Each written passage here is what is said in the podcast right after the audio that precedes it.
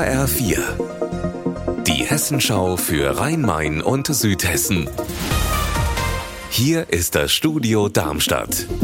Mit Gabi Beck, hallo. Die Gewerkschaft Erziehung und Wissenschaft hat in Hessen eine Bildungskrise ausgemacht.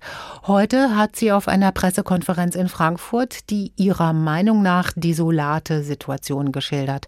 Hanna Immich hat zugehört. Laut dem Vorsitzenden der GEW Hessen Hartmann hat sich in den letzten Jahren kaum etwas an den Schulen verbessert. Es gebe nach wie vor steigende Schülerzahlen, denen zu wenige Lehrkräfte und überfüllte Schulen gegenüberstünden. Die Folgen seien Unterrichtsausfall, Überlastung der Lehrkräfte und Chancenungleichheit. Ein Viertel der Kinder könne am Ende der Grundschule nicht richtig lesen und schreiben. Die Hochtaunusskliniken etablieren die Vier-Tage-Woche. Das haben sie heute bekannt gegeben. Marie-Katharin Fromm hat die Einzelheiten. Den Mitarbeiterinnen und Mitarbeitern soll das dabei helfen, Beruf und Privatleben besser unter einen Hut zu kriegen und längere Erholungsphasen vom Job bieten.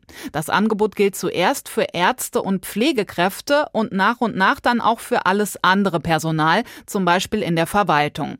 Die Wochenarbeitszeit soll gleich bleiben und die Mitarbeitenden sollen dann selbst entscheiden, ob sie diese Zeit auf vier oder weiterhin auf fünf Tage verteilen wollen.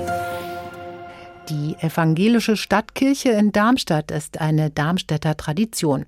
Unter dem Altar befindet sich die Gruft der Landgrafen.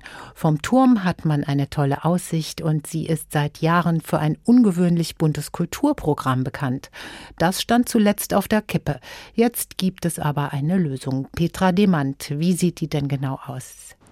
Die halbe Kulturpfarrstelle, die bisher von der EKHN bezahlt worden ist und eingespart werden musste, die wird umgewandelt und demnächst vom Kulturforum der Technischen Uni mitfinanziert, aus Töpfen der Stadt und eben von der Kirche.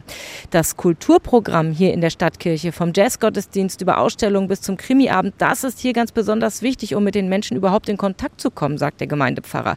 Über klassische Gottesdienste erreiche man die Menschen hier in der Innenstadt nämlich fast gar nicht mehr. Unser Wetter in Rhein-Main und Südhessen. In Rüsselsheim ist es bedeckt bei 28 Grad und in Hanau leicht bewölkt bei 29 Grad. Ihr Wetter und alles, was bei Ihnen passiert, zuverlässig in der Hessenschau für Ihre Region und auf hessenschau.de.